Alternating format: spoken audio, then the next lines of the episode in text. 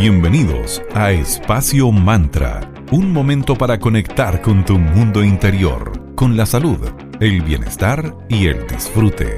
Espacio Mantra, tu pausa de la tarde. Muy buenas tardes, bienvenidos a un nuevo capítulo de Espacio Mantra, tu pausa saludable de la tarde. Estamos en Digital FM en la 94.9 en la señal Valparaíso. Mi nombre es Sandra Prado y lo acompañaré junto a mi queridísima amiga y socia Valeria Grisoli. ¿Cómo estás querida? Buena tarde para ti. Hola Sandrita, muy buena tarde para ti también. Todo bien por acá, ¿cómo estás tú? Un poquito alérgica, tengo la garganta tomada, como dijeron, ¿cierto? es, como, es como el síndrome alérgico que estamos experimentando muchas y muchos por el exceso de flores después del invierno tan oh. lluvioso que nos tocó, así que ahora estamos con el polen manifestándose en nuestras nariz y garganta, pero sí. propóleo, miel, jengibre y ya, listo. Y bueno, algo parecido vamos, a hablar hoy en el programa. Queremos hablar del síndrome del cuidador, cuando la paciencia se puede agotar. Gran tema. Ser cuidador de una persona enferma conlleva no solo un desgaste físico y emocional, sino que también puede traer otro tipo de consecuencias. El estar todo el día cuidando a alguien genera angustia, depresión, impaciencia y entre otras emociones y estados. Esto más allá de a quien se esté protegiendo, a quien se esté ayudando y compartiendo, sean los padres, a los abuelos, a un conocido o a un desconocido que tú estés cuidando. El sentirse así no tiene que generar culpa alguna porque los cuidados se entregan desde el amor y desde la preocupación, desde el cuidado y es muy válido también sentirse agotada o agotado porque es algo bastante demandante y a nivel emocional es bastante la presión también. Así es. Según explica la Academia de la Facultad de Psicología de la Universidad San Sebastián, Nicole Chanyu, disculpa si pronuncio mal tu apellido, los cuidadores pueden llegar a sentirse diversos cuadros de ansiedad, de depresión y también eh, algunos eh, síntomas eh, psicosomáticos que hoy se consideran parte del diagnóstico que se llama síndrome del cuidador o síndrome de carga del cuidador.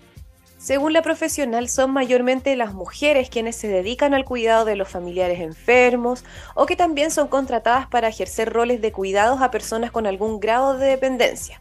La citamos. En estos casos se ha visualizado que experimentan una serie de consecuencias propias del rol, que alteran su salud física y mental y que puede ocasionar dificultades en la efectividad de los cuidados que entregan a quienes dependen de su atención, dice. Se ha definido que el síndrome del cuidador tiene entonces algunos factores determinantes, entre los que se encuentran los elementos estresantes propios del enfermo y de todos sus requerimientos específicos, como la cantidad de horas que tienes que tenerlas a su cuidado, los cambios emocionales o de conducta que pueda tener el enfermo contigo. También influye, por supuesto, la gravedad de la enfermedad, entre otros factores.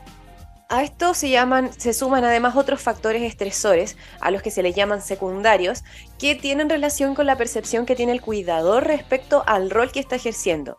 Es muy importante el cómo va a evaluar los recursos personales con los que cuenta para eh, cuidar a quien lo necesite. La percepción además de las redes de apoyo existentes en su entorno y la relación emocional que establece además con el paciente, con el enfermo en este caso.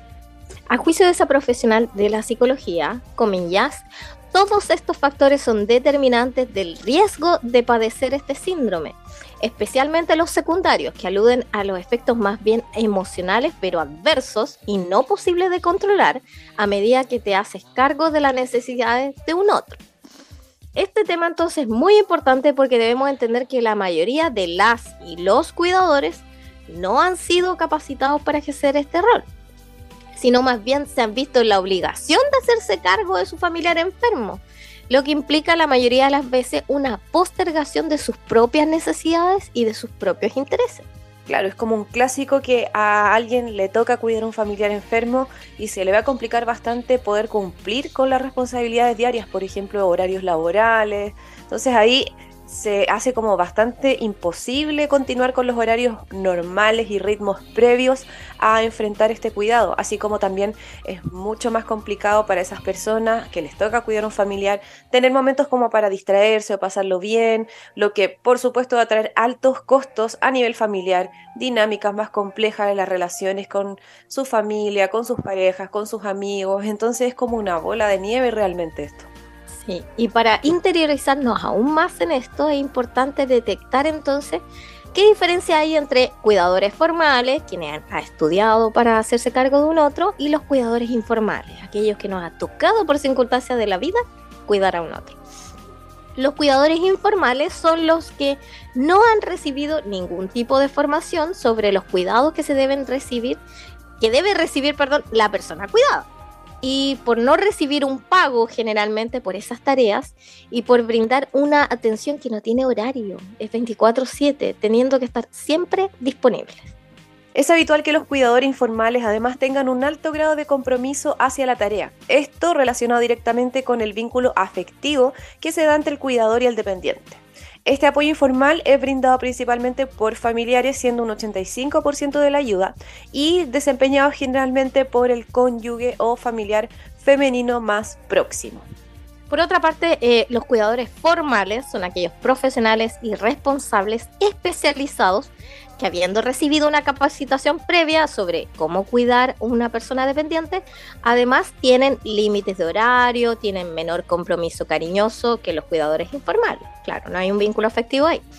Y en las últimas décadas el número de cuidadores formales está aumentando y en muchas ocasiones como referencia de los cuidadores informales que ocupan el papel de cuidador principal, que es de la persona familiar dependiente. De ahí como que se distribuyen las tareas.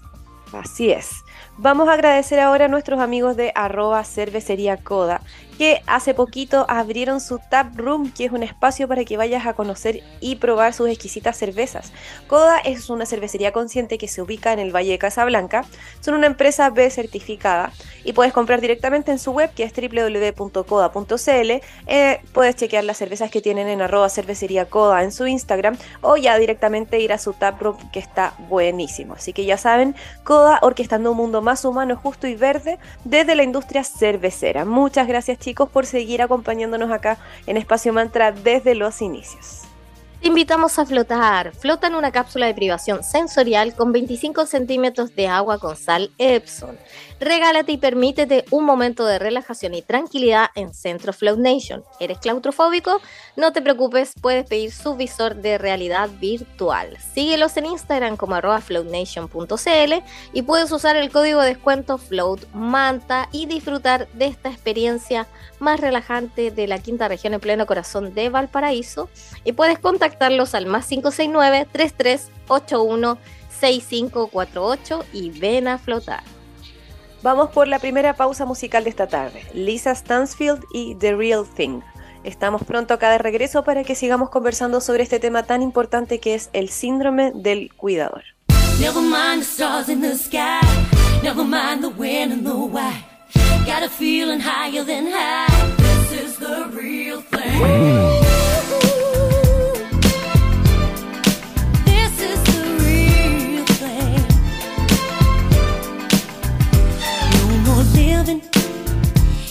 shame.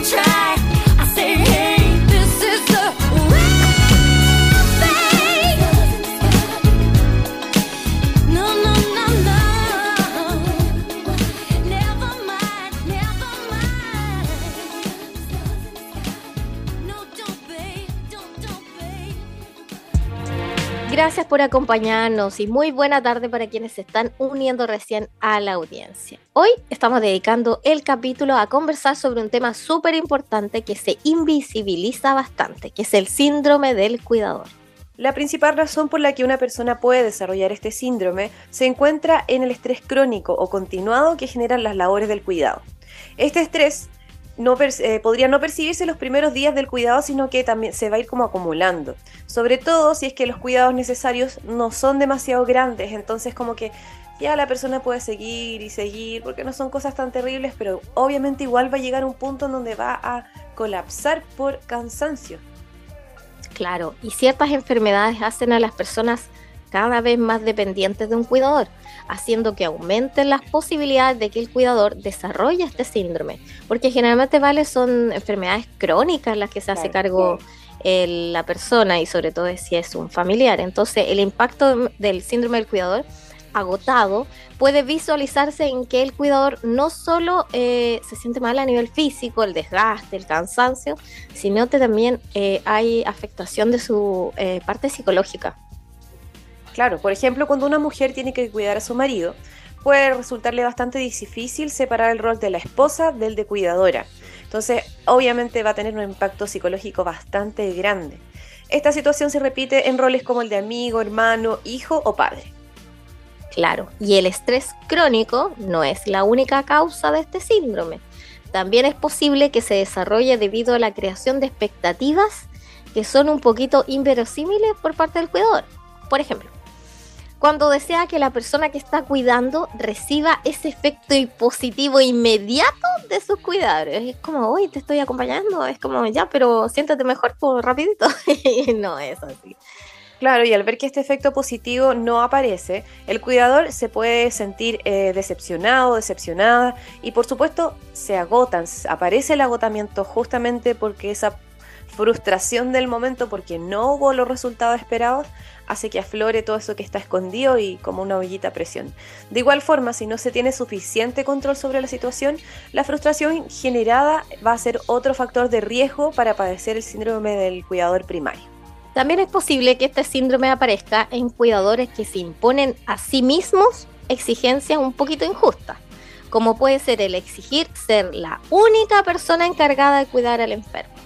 La psicóloga Nicole Choñó puntualiza que hay que poner atención entonces a ciertos rasgos o antecedentes para cuando el cuidador necesite ayuda o necesita a alguien que lo releve para atender a la persona enferma. En casos más severos puede comenzar a presentarse cierta indiferencia frente a la persona que se cuida o directamente ya un rechazo o resentimiento, porque se empieza a considerar a esa persona como la fuente de todos los malestares. Y esta situación podría llevar incluso al maltrato o a la negligencia hacia la persona enferma. Y la mayoría de las veces el cuidador comienza a presentar síntomas ansiosos o depresivos o ambos manifestándose también irritabilidad, pérdida de la concentración o memoria, frecuentes dolores de cabeza o de espalda, o dolores que se hacen permanentes y que no se deben solo a las exigencias corporales propias del cuidar al enfermo, te aparecen otros achaques que no tenías.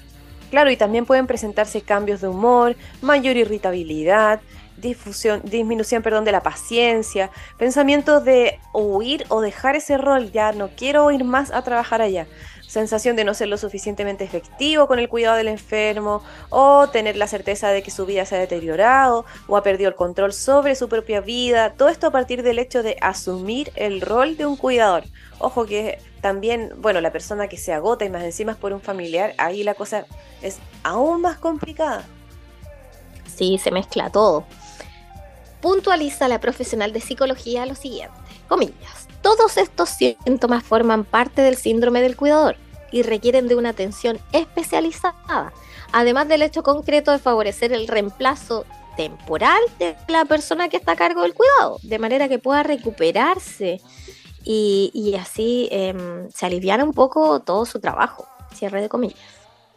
Claro, a esto hay que sumarle lo que se ha llamado el duelo oculto, en que se comienza a visualizar una pérdida concreta de la persona enferma a medida que va avanzando su enfermedad o avanzando el deterioro.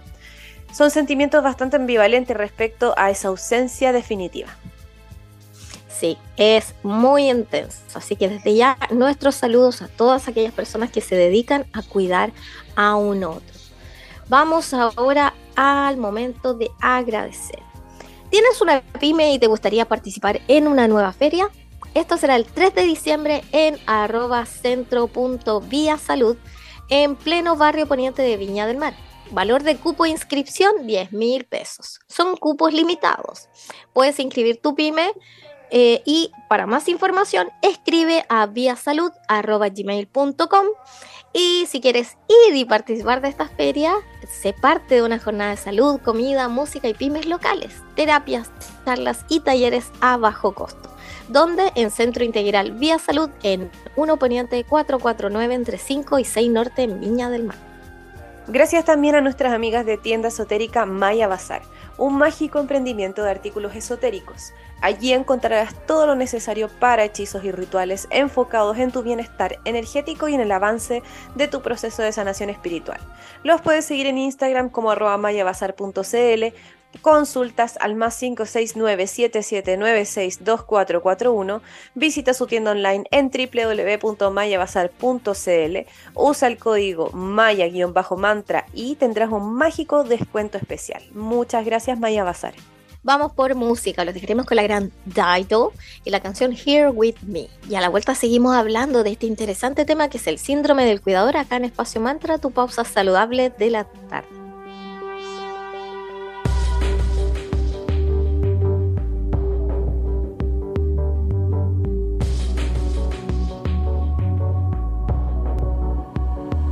Didn't hear you leave.